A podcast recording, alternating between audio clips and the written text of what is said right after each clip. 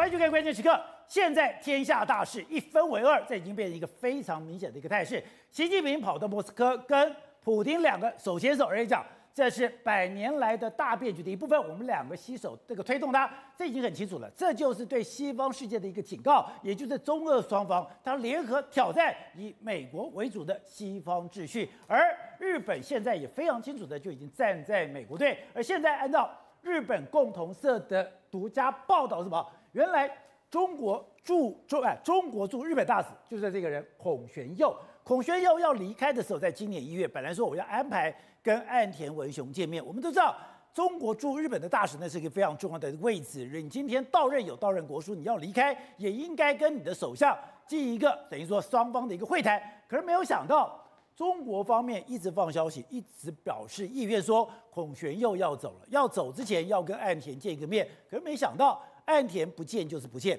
岸田完全就不跟孔玄佑有任何的一个互动，而孔玄佑他是日本通哦，他在日本已经待了非常久哦，他跟岸田也有非常好的私交，就没有想到现在两边居然画下了楚河汉界，居然把这个事情做得这么一个决绝，这么一个难看。那日本现在这个动作代表什么呢？而现在我看到了在俄乌战场上面，我们看到了俄罗斯，他现在宣称说他要动用核武，这个核武是真的。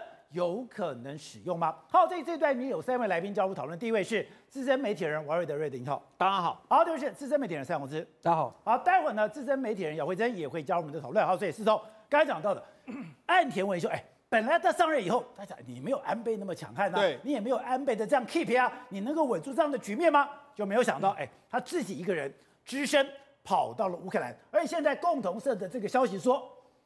他居然中国的这个驻日大使，我要卸任，卸任以后我要回国，我要跟你报告一下吧，我要跟你打招呼一下吧。嗯，岸田不见，就是不见。王姐，我们现在看，这是日本媒体的这个报道，岸田首相的觉醒，他觉醒什么呢？外交姿势的变化，大家都看得出来，就是他外交政策要改变了。那外交政策要改变什么呢？我觉得那过去一段时间，其实我有人都说他其实是比较轻松的。哦，但你看他上台之后，你看他其实对中国是相当相当之不客气。再来就是什么？因为最近一段时间，中俄把手牵起来，你看他也在中俄牵手的那一段时间，他去乌克兰访问。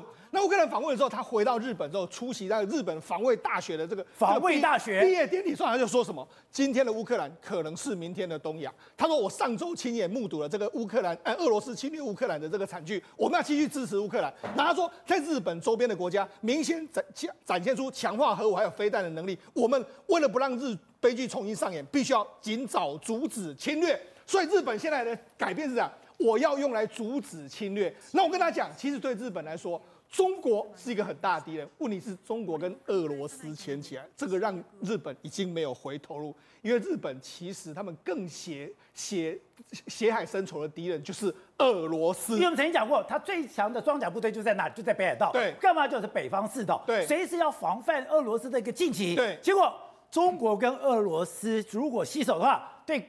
日本来讲，对，是最大的国防的梦魇。对，所以，哎，这个国防大学干嘛？国防大学这一次总共有四百四十六个人。对，除了不服役的四十六个人，四百个人，他干嘛？海陆空自卫队里面担任了领导干部。对，所以现在中俄联手的时候，其实对日本来说已经没有回头路了。他周边都是敌人，而且两个重要敌人对他都压力非常大，所以他一定会只能够跟美国站在一起，而且他会越来越强势。好，对，刚刚讲到的，日本共同社引述了多名日中关系知情人士透露，哎，刚刚讲到这个就是孔玄佑，孔玄佑在日本待了非常久的时间，跟日本的政界非常好，他现在担任了做，等于说他是这样，王毅特别指派，对，担任中国驻日大使，就他要离开的时候。岸田文雄对。说不见面就不见面，而且这个过程 非常尴尬。抱歉，实际上中日哎，中国驻日本大使是一个非常重要的这个职位，中日关系这是由他就看得出来。好，结果这个前前的这个大使孔鉉佑他要离职，他在今年二月要离职。二月要离职的时候，其实他就写信，或者就中国官方就想办法说，哎，离职的时候总是要见一下岸田啊，想想说你现在你对中日的看法是什么，然后顺便跟你递一个说我要离任这样子，大家打声招呼。就没想到日本都一直说，哎，我不会不会跟你见哦。我说以行程的因素为由，我说我没办法。行程因素，暗田是没办法跟你见面的哦。那后来就说，爱钱都跑到乌克兰了，你没有时间。好，那我们就说，那好了，那那就林方正嘛。但是林方正就说啊，好了，但是也，但是林方正并没有对外公布到底什么时候。有跟他见面，大家到目前为止也都不知道。所以说，第一个你见不到首相，你见不到首相的时候，你去见外交部长，对，就去见外相。就外相有没有见，对，也没人知道。对，然后呢，另外一个是什么？他要离任，他二月二十四号的这个离任的这个招待会上面来说，他就说啊，这个孔先生就说我要。尽之一己的能力呢，来让中日的友好关系继维持下去。但是日本总是要会有人出席嘛，就没有出席的是他们外交部的一个外务审议官。这什么？那外务审议官，我们仔细查一下，这是整个外交部的排行排行里面，第一名当然是外务大臣嘛，林芳正嘛，在副大臣有两位嘛，再来是政务官有三位嘛，在事务次官嘛，再来是大臣秘书官，所以他已经一二三四五六七八九第九排名第九了。他才请他去外务部排名第九的人，所以等于是说用一个小官呢去跟你这个见面。好，那就像中国今天对马英九一样。好，那你哎，中中国怎么样羞辱马英九？日本就是用这样来羞辱这个中中国的大使。好，那结果人家就问说日本，日本政府说啊没有了，我们这个首相跟大使没有对等，那做法上面我们都没有违反相关的这个规定，我们都采取这个对等的这个原则。好，但是呢以前不是这样子哎。我们要知道孔宣佑的前一任叫陈永华，他二零一九年离任的时候，你知道他怎么样吗？他见到了安倍晋三，而且安倍晋三还这样？我们哎，我奶奶起起来崩，他有十，他还在官邸里面设宴跟他送行，在官邸设宴，官邸设好，然后后来。他的离任，你看陈永华大使的离任的这个招待会里面，安倍晋三还有几十名的内阁成员全部参加，那一天可以说是灌溉云集，有一千多名的日本的高官去，然后当时还说，哎，中日关系，日中关系已经回到了。正轨，而且。他要离任，他办完这个离任会之后，他还见到了天皇夫妇哎，所以你知道他事实上现在哎，当时是这样状况，但是现在而且还是登基以来第一个见到了外国大使，所以当时是给了中国离任大使非常大的这个这个礼遇。就这一次对孔鉉佑是这样，完全不闻不问，那边照例的在外场。而且我们去了解孔鉉佑的背景，对，更觉得夸张。他是王毅特别指定的，对，他就讲说现在中日的关系非常的紧张，也非常的微妙，所以要找什么？找中国的知日派。对，这个知日派的孔学佑本来就在日本待了很久。刚刚讲他跟安倍非常熟，他跟岸田文雄也非常熟。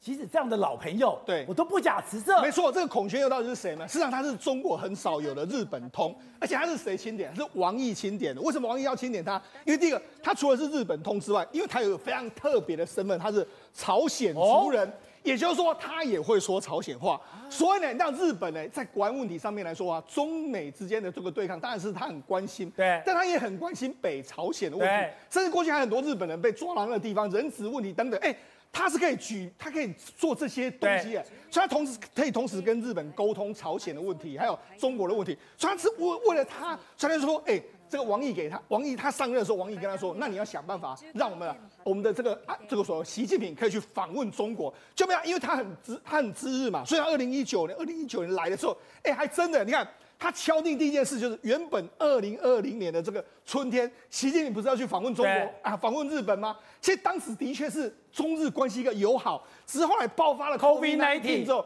就没有了嘛，而且他还说准备要签这个第五个政政治文件，本来他来的时候还要再签，就因为这样完全就没有，就没有不说。毛姐，你知道，事实上二零这个二零二零年的六月三十号，就中国不是强推一个港区的这个国安法吗？那但就当时人呢，不但习近平没有办法来访问日本，他还他还召见，他还自岸田还在自民党总部召见了孔宣佑啊。对，那孔宣佑他们说什么？他斥怒斥啊，斥责训斥孔孔正佑也啊，孔宣佑就是说你要哎，我们这个我们在日本在香港有很多利益，你怎么这样？而且你这样违违反人权什么，把他骂了一顿哎，那他就匆匆忙忙就离开。这件事上，当时的孔宣佑来说，虽然说他跟日本的关系很好，但是这个和中日之间的关系其实就已经走向一个冰融的啊冰点冰冻点的一个。好，那石头我们再回来看，就是现在日本的媒体怎么来看待岸田文雄？他是讲说。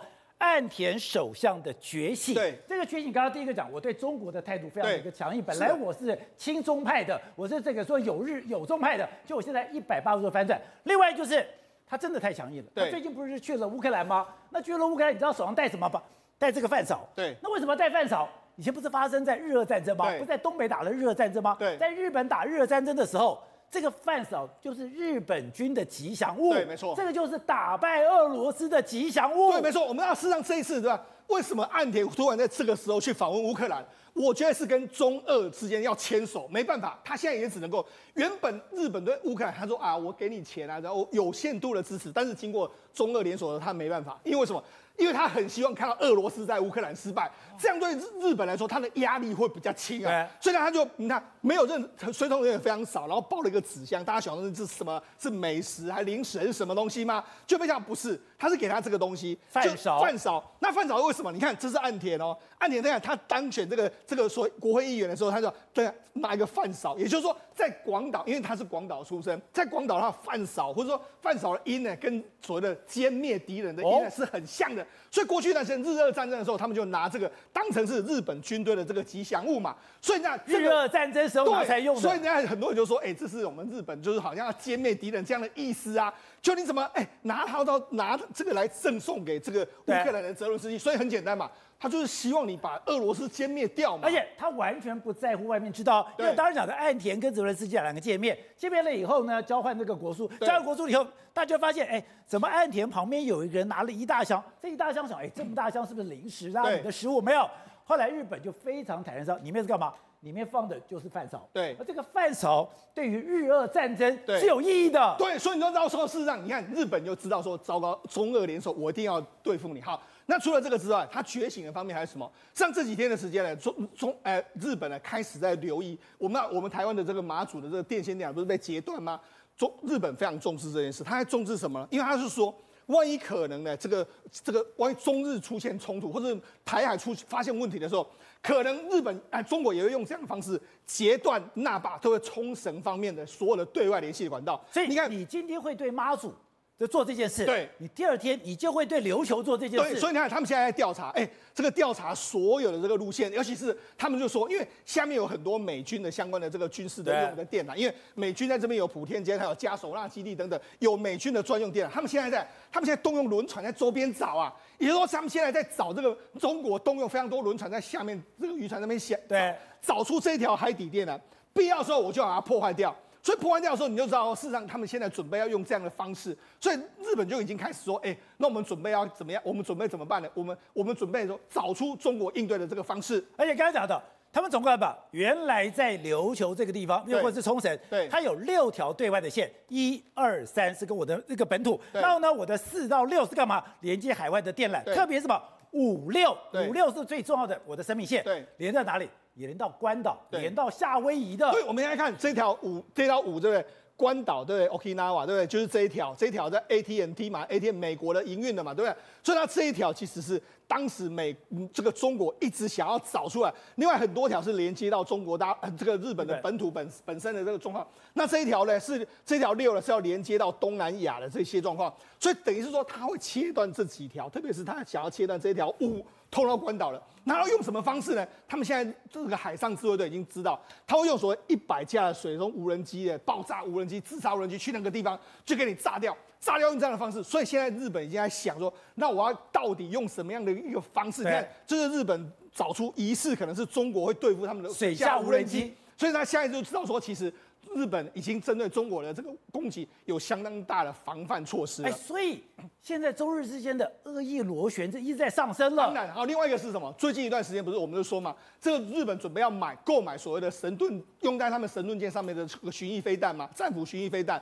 那这个战斧巡弋飞弹来说，他们就说我们准备要花非常多的这个预算，而且未来准备在所有的神盾驱逐舰来说都会部署这个所谓飞弹。那你看他们部署的这个神盾驱逐舰的这个部署范围，横须贺两艘，然后这个五鹤这个地方两艘，另外一个佐世保这个地方有四艘。所以你看出来，过去一段时间其实日本的。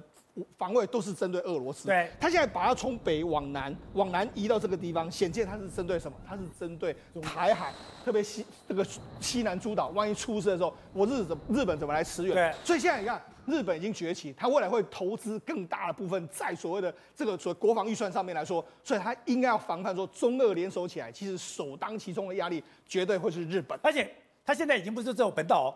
我们这里讲吧，现在整个南太平洋诸岛，日本已经去了。现在日本媒体也报道了，哎，它真的十四个国家，十个南太平洋诸岛里面的军事合作，是日本要进入。对，我们知道，其实呢，在这个太平洋诸岛这里面来说，中国想要进来，那美国人，美国现在力有未逮，他想说，那我就找几个人来帮忙，一个是澳洲。澳洲想办法要拉住这些国家。另外还有一个非常影响力非常大，就是日本。因为日本当初在二战的时候，这边曾经占领过非常岛，这边有非常多他们日本的领土。所以他现在用什么方法？他们现在通过所谓的国家安全战略等等，他就说未来我们可以跟这个太平洋诸国呢，就加强军事合作。那这边有军事力量，就是阿巴布亚、纽几内亚，然后包括斐济还有东加，其他没有这个军事实力的，我们日本可以去帮帮助他们守，或者说给予你们资源。所以那事实上，日本现在呢，用尽办法、想尽法，就是要削弱中国在南太诸国的这个影响力。好，廷辉。我是外行人，我不懂。哎，现在中国驻日本的大使要离职，离职的时候说，从一月开始就透过很多的管道说，我想跟岸田文雄见一面。岸田都说行程的因素，不见就是不见，这个很特别吗？对，你知道我们的外交代表分成三个等级：大使、公使跟代办。对，大使跟公使就是驻地的。要求我要见国家元首，就可以随时面见。哦，所以当年你知道英国要驻军呃驻驻公使驻京的时候，咸丰皇帝跑了，所以打了这个英法联军不是吗？所以你知道一件事情，就大使跟公使随时要见的话，其实在帝国基于礼貌应该要见。都会见。对，但是孔玄佑他说要见岸田文雄，岸田文雄竟然拒绝他。你知道孔玄佑是驻日，他做日本工作做了三十一年了，做了三十一年，你知道跟岸田文雄当时做小国会议员的时候。当时就会跟他接触了嘛。照道理讲，他们底下是有私交的，但是问题是什么？今天碍于美国已经要日本选边站，所以他今天来讲的话，跟日本之间，岸田为什么要拒绝他？其实就是跟美国行使的这个招数，不见秦刚是有跟一样的意思嘛。秦刚到了美国，结果从那个崔天凯回去之后，到美国之后完全见不到拜登，对，所以他的那个国书的副本呢，就透过他的外交部门，就是国务院转呈上去，一样的意思。现在新的那一个来啊。就是吴呃吴江浩今天取代孔学佑到日本之后，这个吴江浩呢本身来讲也拿了这个副本，透过外务省这样的送上去，也见不到，也见不到岸田，所以什么意思呢？日本他现在而且哦，去年来讲的话是中日建交五十周年了，结果呢今年今年也见不到，所以现在来讲的话，日本整个就是完全选边站。选边站就是要跟中国来对抗，这个动作就是吃了秤砣铁了心，这已经很清楚的是站在中国的对立面。是我站在中国的对立面，连我跟你的大使都没得谈了，没得谈。而且更加让我意意外是最近这几天啊，日本的外务大臣林方正啊出现在所罗门群岛。哦，所罗门群岛是二零一九年跟我们断交，现在美国极力，而且你知道拜登把那个所罗门群岛那些人找到华府去的时候，所罗门群岛总理就坐他坐站在他旁边。对，就美国对所罗门群岛非常重视，而且在今年二月。恢复所罗门群岛大使馆，那林方正为什么去呢？其实日本对太平洋岛国的影响力要比美国、纽西兰、澳洲影响力更大。真假的？对，其实难怪讲说这十四个南太平洋的岛国，日本都要进去了。我举个例子好了，在那个两千多年，呃，大概是五六年前的时候，当时日本还没退出 IWC 国际捕鲸委员会的时候，当时澳洲、纽西兰就要刁日本说，你那个捕鲸哦，基本上你已经。违反科学捕鲸的，你都超超滥捕。那这时候呢，其实日本曾经有想要在 IWC 提案说解除这种商业捕鲸的限制。哎，前一天了，你看我们太平洋岛国很多都是那个 IWC 会员国。前一天纽澳跟这些国家讲说，明天全部投票反对日本的提案。哎，大家说好，OK，明天绝对答应 promise。等到明天投票的时候，全部都是支持日本，全部都反过去了。所以日本的影响力要比纽澳的影响力更大。哎，纽澳就在旁边呢。是，那你今天为什么说你今天纽澳？这个处理不了中国嘛？为什么？现在因因为中国已经势力已经进到这个地方，所有的层面都被中国覆盖住了。现在唯一能够跟中国抵抗的、跟他的反反制的，就是日本了。所以这几天当日本出现在南太的这些岛国的时候，哇，我就觉得说那个整个影响力整个都回来了。那这个绝对是背后谁？美国要日本重返太平洋岛国，对，而且同意他进行这样的工作。所以你可以看到，在武装部队的部分，还是由纽西兰、澳洲来处理。但是非武装部队部分呢，全部都是由日本来处理的，所以这是分工合作的概念嘛，就是扩德的概念。然后呢，大家来讲的话，互相帮忙。所以今天岸田文雄为什么不见中国大使？其实就是不要让跟你有什么正常化关系，跟不要有这个交流了嘛。你如果大使见面的话，一定要求说，哎，我们是不是要请习近平来访问啊？或者是你是不是找个时间到我们中国来访问啊？对啊，我根本连听都不想听。好，那我要讲的国际政治是非常诡谲多变的，因为你的你这个人，你不没关系都非常复杂。中国跟俄罗斯这样子手牵手，真的会让海日本非常的紧张吗？因为对于中日本来讲，俄罗斯才是那个最恐怖的敌人。对，因为你在日本长期以来在北方，在北海道守住的就是要守住俄罗斯的入侵嘛。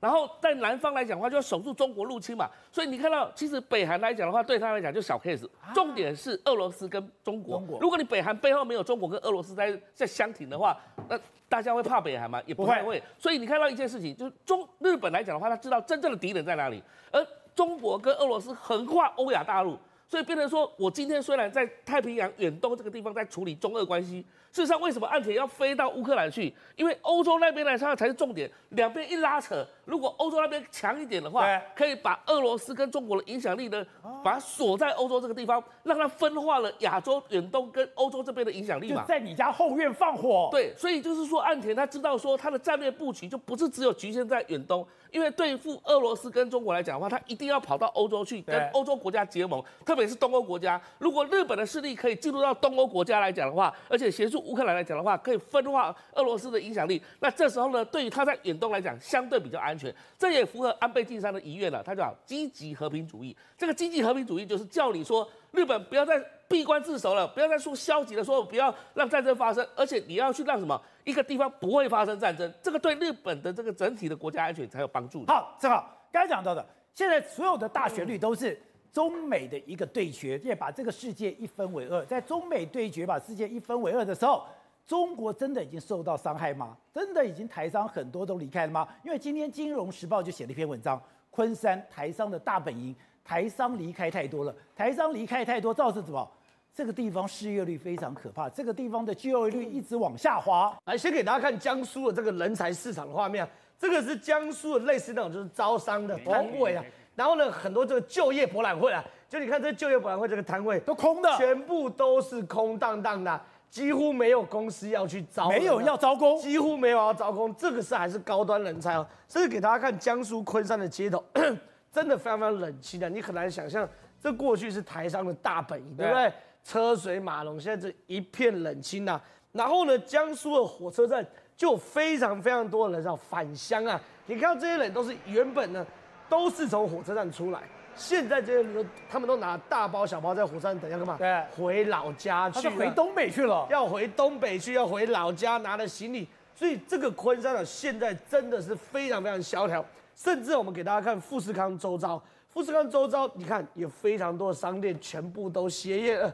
过去一个工厂养一座城市，我养一个小镇，那个龙井已经不在，而且还有中国的废木工厂倒闭。这个废木工厂很多都收这个工，就是建筑废木材啦。那你看哦，没有建案召召开，当然这个废木厂工废木工厂就收不到废木头，所以你看他们现在也面临到倒闭啊。广州现在更惨，他这个就业人口啊，你看这些人呢，是去那种什么？一天又一天的临时工的，他们每一天早上就要去这边排队挤，说有没有一天的临时工？你看这么多人要抢什么？对，抢时薪三块到七块人民币，这么少，非常非常少啊！所以现在的，英国金融时报在讲昆山是怎么样的。整体而言呢、啊，昆山它的工资啊，英国金融金融时报特别做一个独家报道，去访问了昆山很多工厂的老板，包含物流的老板。现在整个昆山的工资啊，从二十五块一小时，我我讲是人民币，变成十九块一小时啊，少了非常非常多。这是第一件事。第二件事啊，有他们过去有所谓的签约奖金呐。这个签约奖金呢，过去呢，通常你愿意来我这边工作，不要富士康或什么的，我会给你一千块人民币当签约奖金。拍摄现在几乎都没有签约奖金，甚至呢，年龄以前招工年龄四十五岁就 OK，现在因为真的没有那么多工作机会，对，四十岁以下我才要啊。所以你看哦，你在四十岁那边到这边就自动就失业了。对，而且呢，你知道吗？昆山他们特别去访问一个非常大的物流业者，这个物流业者大概占整个昆山哦，包含富士康跟和硕的物流，就是他在搞的。他说我别的不讲，我二零二三年第一年度的出货量比去年同期少三分之一。而且呢，我昨天呢，没有人跟你抢。对，而且我昨天跟一个台商大老板从中国刚绕回来，他去巡视嘛。回来他说几个现象，然后第一个到上海的正大广场真的没有摊位，真的没有摊位，十室九空。第二个他说那个高速公路他常常过去疫情前常常坐，对不对？坐高速公路旁边都是货车，一样呼呼呼呼呼。他说他今天坐了半天没没有货车，没有货车啦。第三件事情他们尿急，一起下交流道找到一个 shopping mall 要上厕所，shopping mall 全黑倒掉。所以这个东西哦，台上在那边是有感觉的啦。所以现在整个中国真的是黑压压。好，除此之外，那另外讲说，那如果你在这样的状况下，在中美对抗下面，哎，你应该对美国人很恨呐、啊，要美国人很气啊。可是出现一个怪状况，库克最近去中国，受到高度的欢迎，因为他们讲说，现在中国不能让库克跑掉了。对，所以我刚刚讲是现在很多台商在中国都遇到很多黑压压状况，对不对？可是现在更大的状况是说，美国绝对不能跑啊。所以有库克哦，这次跑去中国，这个东西要跟一个画面去做对比，跟什么画面呢？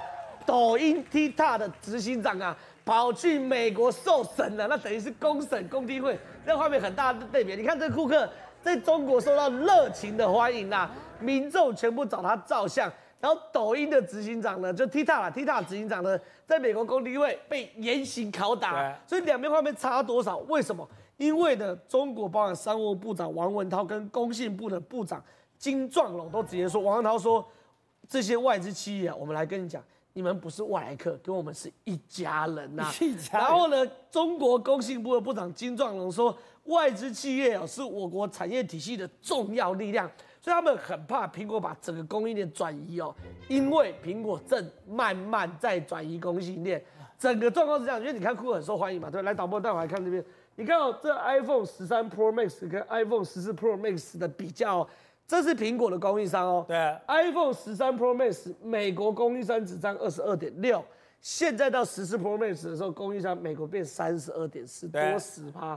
中国是哪？中国是这个橘色的，从七点呃四点五趴掉到三点八趴，中国是在变少的，美国的份额是在是是在增加的，甚至呢包含这个日本也在减少，韩国也在减少，所以你可以看到，现在库克要把供应链转移哦。如果连这个都转移的话，北京、上海这些怎么办？所以现在给大家看一个很现实的数据哦。这个呢是彭博报道全世界前十名的金融市场的排名哦。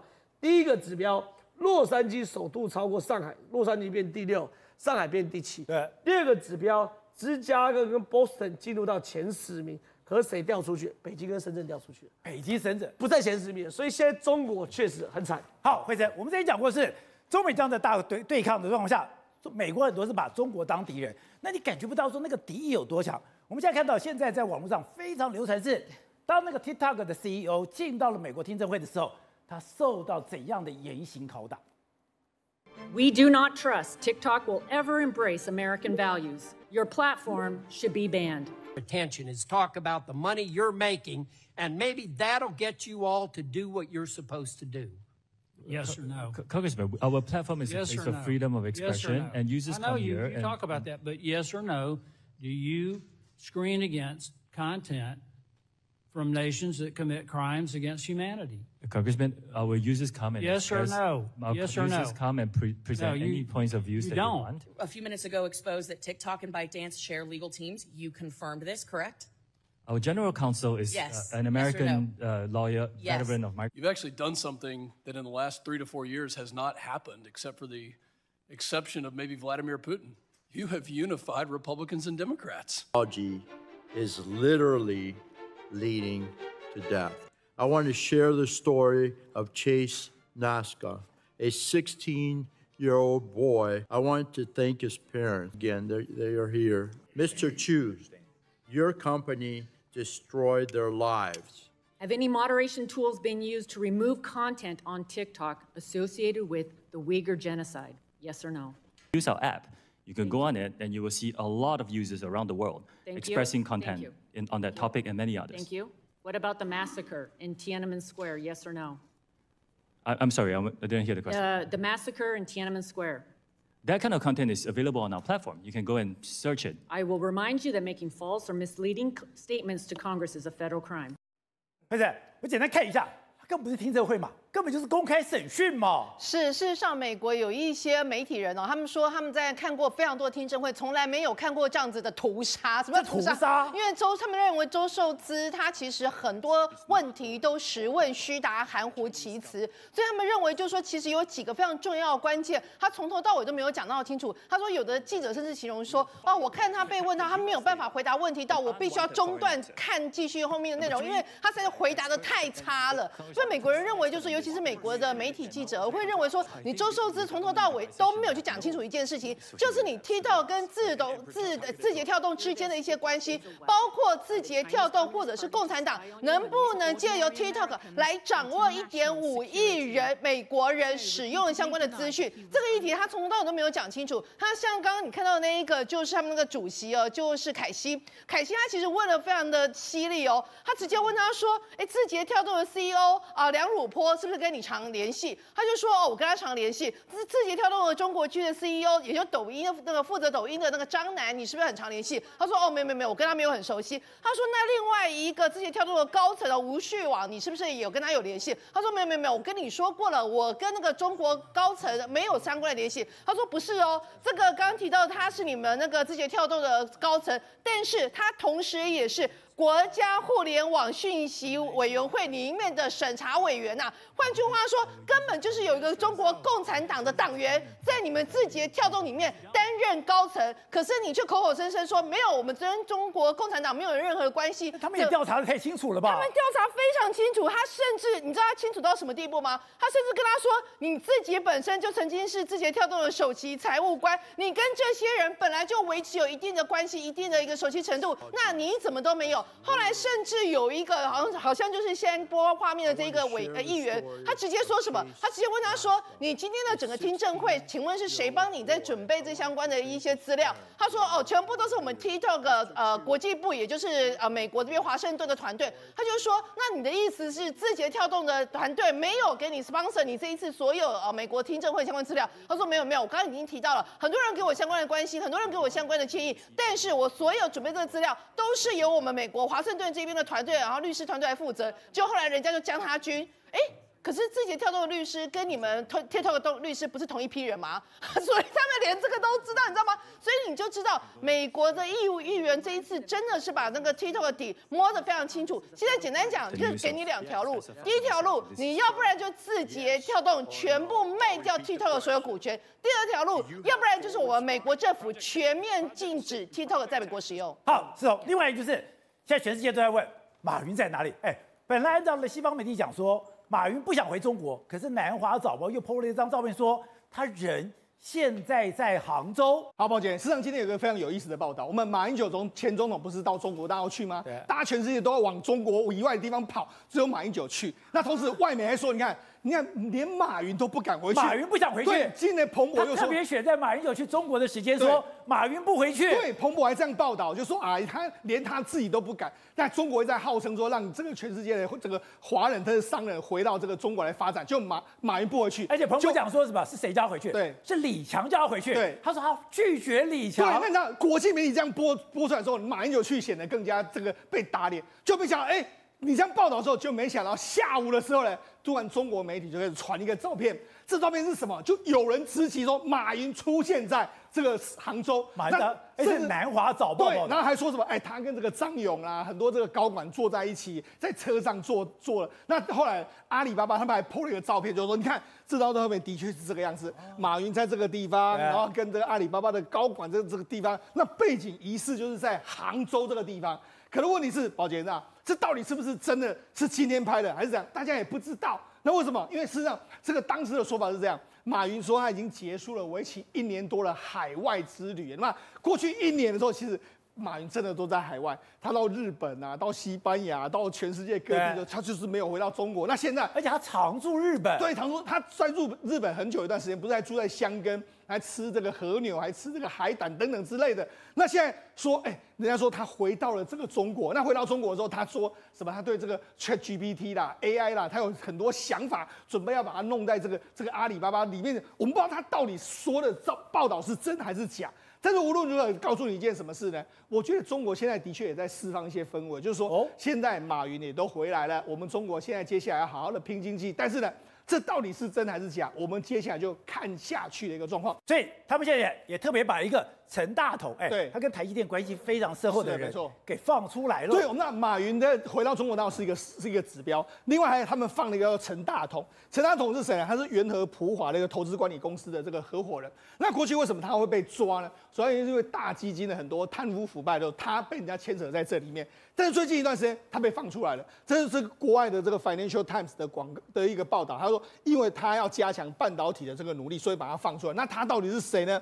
他其实原本是拥有美国籍，他后来在美国投资了一个豪威这个半导体。豪威半导体是做什么？做 CMOS 元件，就他做到世界第一。就后来，他回到回到中国之后，规划中国企，就把这个豪威半导体带回中国，让中国去这个展区去整并它。就没想到后来因为卷入所谓贪污事件，他被抓起来，但现在又把它放出来。放出来意思是什么？中国可能接下来一段时间要好好的拼半导体的一个讯号。